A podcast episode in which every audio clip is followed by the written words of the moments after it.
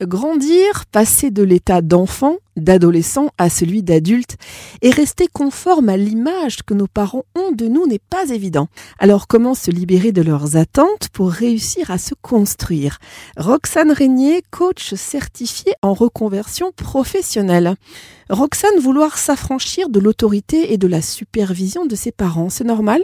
Oui, alors parce qu'en fait, euh, se détacher de l'autorité, ça fait partie du processus d'individuation. Processus d'individuation, c'est euh, un processus qu'on prend pour devenir soi, se différencier des autres et de ses parents. Et donc en fait, on ne peut pas se trouver soi si on est sous la supervision de quelqu'un d'autre. Donc tant qu'on ne coupe pas des liens de dépendance, d'autorité, d'infériorité, tant qu'on agit sous l'autorité de quelqu'un, on ne peut pas être 100% soi. C'est dur de ne pas réussir à répondre euh, finalement aux attentes de nos parents? Oui, parce qu'en fait, naturellement, on a envie de se sentir aimé, accepté et validé. Et on veut répondre aux attentes euh, de ses parents pour aussi avoir leur amour. Donc en fait, euh, si on les déçoit en faisant quelque chose qui ne correspond pas à ce qu'ils attendent de nous, comme par exemple euh, se marier avec quelqu'un qui n'approuve pas ou faire euh, un métier qui, qui dévalorise, ça pourra se traduire par une peur panique de perdre leur amour. Et c'est ça, en fait, qu'on vit comme euh, très difficile. Alors, j'ai lu et j'ai même entendu parler plusieurs fois du syndrome du ou de la bonne élève. Alors, de quoi s'agit-il? Alors, en fait, c'est un comportement qui est créé et entretenu par la combinaison de deux injonctions. Donc, c'est le fait de faire plaisir